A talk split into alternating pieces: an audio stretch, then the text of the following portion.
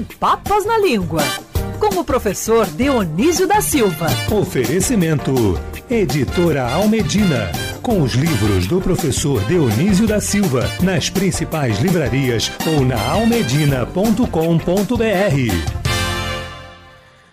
Olha, cada livro do professor Dionísio da Silva que eu vou te dizer um negócio, rapaz, é um sucesso estrondoso.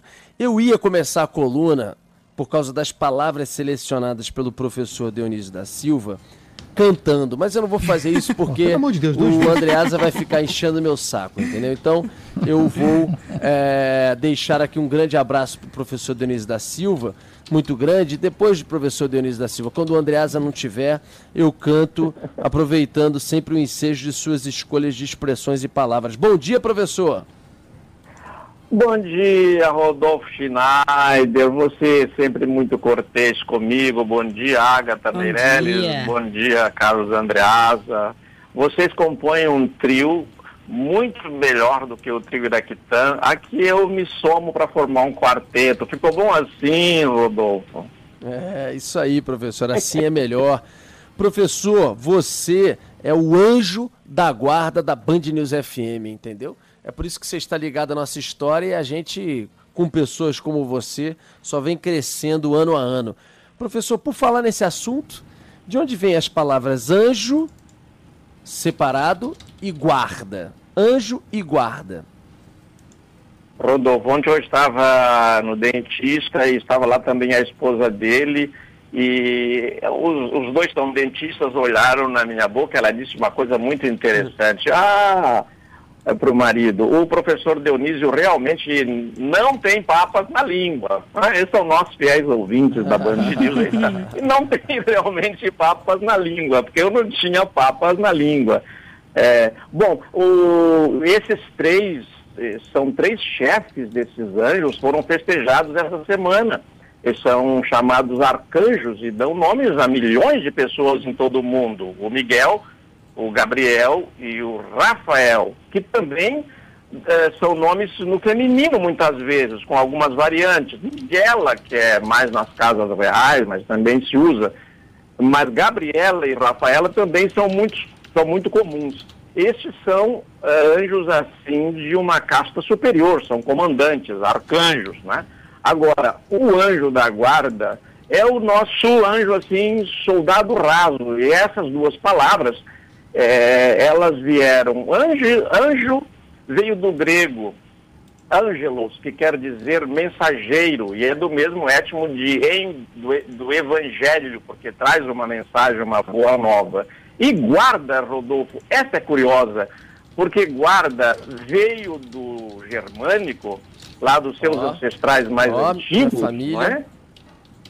E, exatamente. E, e substituiu o latim vigia, sentinela e tal para o português, porque esses, esses nomes, como vigia, como sentinela, passaram a ser, na, na maior parte das vezes, substituído pelo, por guarda. Mas o curioso é, na oração do anjo da guarda, é, você tem é, essa é a riqueza da língua portuguesa, né? Você tem anjo vindo do grego, guarda vindo do alemão, e você tem amém lá no final vindo do hebraico.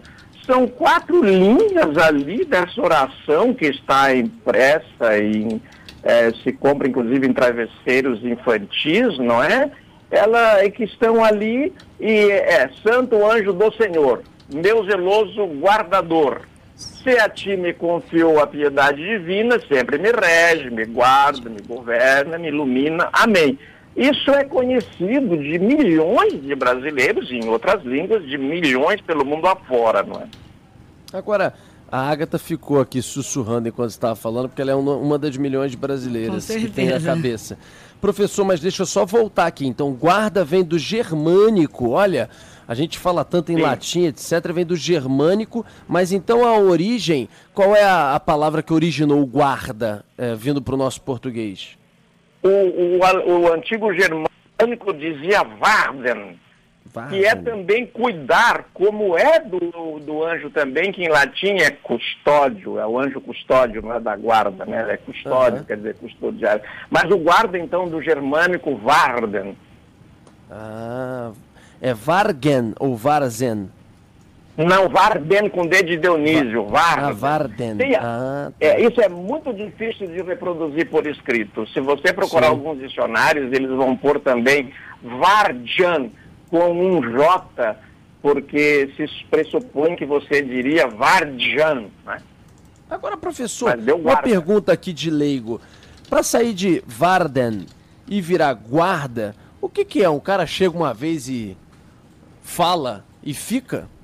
É, acontece isso, tipo, alguém faz uma variação como essa aqui no português, fala e a palavra fica dessa maneira? Ou, na verdade, isso vai sendo sempre estipulado por é, quase que intelectuais como o senhor? Não, não, querido. É, realmente é a primeira hipótese. Um, um, alguém fala, outros falam, um grupo fala, isso se consolida na língua Cara, que legal, então né? a palavra passa a ser pronunciada assim. Por exemplo, o italiano tem diz, varda lá. Minha mãe falava um italiano de, da minha infância, que era um dialeto, varda lá, quer dizer, olha lá, porque guardar é olhar, é, é, ninguém é guarda se não olhar bem o que está acontecendo, né? Então, varda no italiano também deu no dialeto, olha, guarda, cuida. É, é que alguém vai falar. Por isso que é muito importante falar certo. Você pode ver, Rodolfo, você e eu já comentamos no passado, aqui existe um bairro de nome grego belíssimo, Caritas, que veio para o latim. E as pessoas dizem Charitas, não é? É, é verdade. É, será que é por causa disso o nome do bairro em, em Niterói? Sim, eles passaram a pronunciar como está escrito. Ah, então olha só que rapaz, que interessante, né? Conversa com o professor é. Danilo. Um, um dia alguém determinado lá fala, olha, aquela palavra que viajou, veio para cá daquela maneira, alguém pronuncia, o outro embarca, o outro vai falando, pum, virou, entra no dicionário, fica daquela maneira e está feita a versão em português. Por falar em versão em português, a expressão que você separou para a gente hoje é Hora do Ângelus, professor. É um momento muito importante na Igreja Católica, o um momento da anunciação feita pelo anjo Gabriel. O que, que é Hora do Ângelus? De onde veio essa expressão? Essa expressão veio do seguinte, a partir do século, do, do, do comecinho do segundo milênio, o, um Papa é, come, criou a figura do anjo da guarda para se ah, para adaptar, aproveitar um deus romano pagão que não saía da, das crenças, das crendices, das superstições populares, que era o deus Natalis, que acompanhava aquela pessoa do nascimento até a morte. Então ele transformou esse deus Natalis em anjo da guarda. E daí começou a chamar atenção cada vez mais sobre o anjo mensageiro principal, que é o um arcanjo, o, o, o arcanjo Gabriel, que anuncia a Maria que ela vai ser mãe de Jesus. Então eles criaram umas devoções que se, que, que se chamaram as Ave Marias. Então era uma forma de chamar a atenção três vezes ao tempo no dia, para fazer três vezes a oração, às seis da manhã, ao meio-dia, às 12 horas e às 18. Mas depois se consolidou ao meio-dia. Por exemplo, hoje as Ave Marias uh, já, já foram realizadas em Roma, o Papa veio, veio à janela do Vaticano e já falou.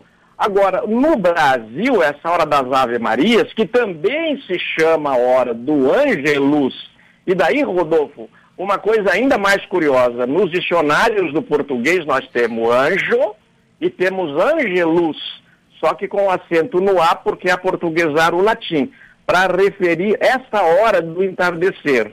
E eu termino com uma bela poesia, vou dizer só um pedacinho daqui que o Olavo Bilac escreveu sobre essa hora do Anjos. Eu sei que, por exemplo, Rodolfo, vou te contar um segredo. Ah. A Andreasa e, o, e, o, e a Ágata também gostam muito do Olavo Bilaco, porque eu já testei este gosto parnasiano Opa. de ambos, viu? Eu sou parnasiano até hoje. Viu?